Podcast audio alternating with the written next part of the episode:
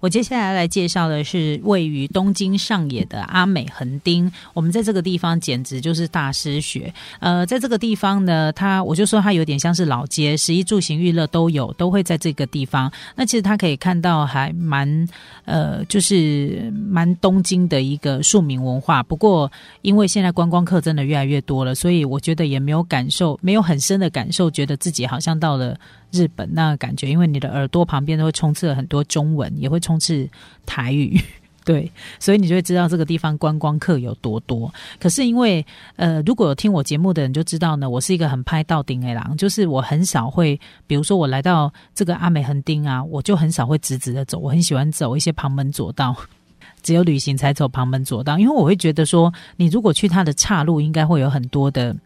呃，很多的东西可以可以看可以买，这样哈。结果果不其然，我们就真的走到岔路。结果刚好遇到我们我们去的时间大概就是过完年之后，我们开始恢复上班。你知道这个日本开始在进行大打折，他们大打折是打到骨折的那一种。然后我们就刚好逛到了一个运动用品店，这个运动用品店就在大打折。对，那这个大打折原本我只是想要买买一顶那个运动用品品牌哈，就是有一只老虎的。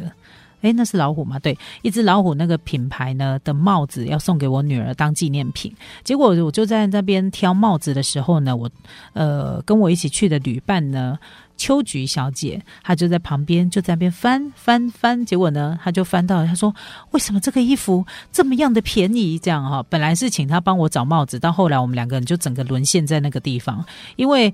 就一座像山一样的那个运动用品啊，有那个运动服饰，比如说有外套、有长裤，然后有帽 T、有有 T 恤，然后有有那个长长袖的衣物，这样全部都是运动用品品牌哦，哈，就放一座像山一样。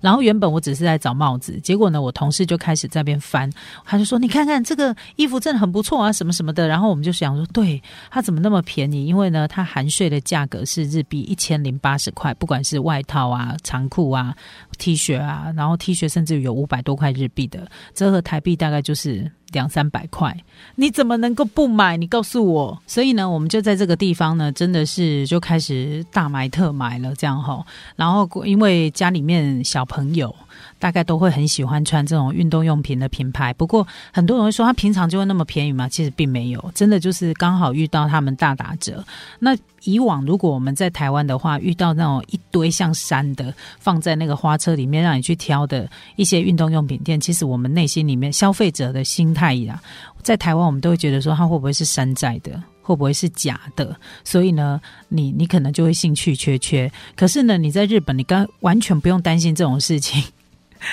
因为他们没有假货哦，他们如果有假货的话，逮几就给他们丢了哈。所以当然我们就很放心的这个地方购买，然后战斗力也真的非常的惊人。我大概带了有十五件吧，然后呢，我的同事大概带了有三十件吧，哦。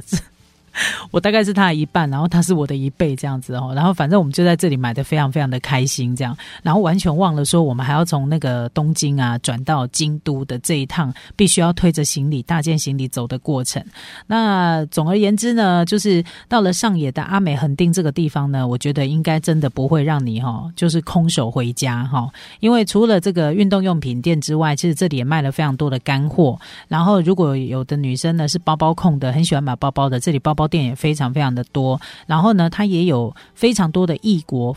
料理的餐厅。那它也不叫餐厅，它就是像我们的嗨三达这样，有没有夜市？然后有一摊一摊的，然后它有蛮多的那些异国风情的料理，我觉得这也是蛮有特色的。那因为观光客很多，所以呢，阿美横丁这个地方，呃，在卖一些干货啊或食品啊，其实很多人都会讲那个中文，然后。有的甚至于还会讲台语，还会跟你讲这个是偷刀哦，很有趣。所以在这个地方，你不用担心语言会不通，然后你也可以尽情的去看他们的呃他们的小贩是怎么样的贩售。因为很多人去日本，大概都知道日本是不二价，就是不能够跟你喊价的。你跟他杀价是没有用的哈，他们就是不二价。但是呃，他们在那个叫卖的时候哈，他也会不二价。可是呢，呃，比如说，比如说有一个糖果叫卖好了，那糖果叫卖它可能是三包一千块日币，然后呢，他叫卖的时候有可能呢，就是为了吸引大家注意，有可能你会买到六包八包，还会一直增加增加增加，然后呢，也卖你一千块日币。那我觉得这个也是一个蛮有趣的。呃，就是在那边看人家叫卖啊，我觉得这也是蛮有趣的一个行程哈。那呃，到这个阿美横丁这个地方呢，我说绝对不会让你空手回家，然后它可以让你体验到一个很当地的一个庶民文化。但是如果说你想要讨体验更当地的，就是更贴近日本的这种风情的庶民文化的话，我就不会建议你走这种观光客会去的。商店街，那我可能就会建议你走一些不是观光客会去的商店街。那这些商店街呢，它就不一定是在你所能够找得到的一些呃，这个在网络上很多人推崇的一些。呃，景点了哈，那这个我就觉得说，真的需要你自己去开发哈。那基本上，我觉得要去找日本的一些商店街，就是一些很道地的，然后平就是一般的民众在呃在消费的、在生活的那个商店街，其实不难。因为呃这一趟旅程呢，我也认识了一些朋友，然后他们就是长期就常常往日本跑。有的人是喜欢去找日本的老房子，那有的人呢是喜去体验他当地的庶民文化，这样哈。所以呃。呃，在台湾的网站其实蛮容易找到一些资料，就是比较没有那么多的、没有那么多的观光客这样的一个资料，那我都觉得还蛮适合大家去走走看看的。那基本上呢，自助旅行呢，只要保持着一个探险的心，好，然后把你的护照跟你的旅费盘缠准备好，我觉得每一趟都会让你很有收获的。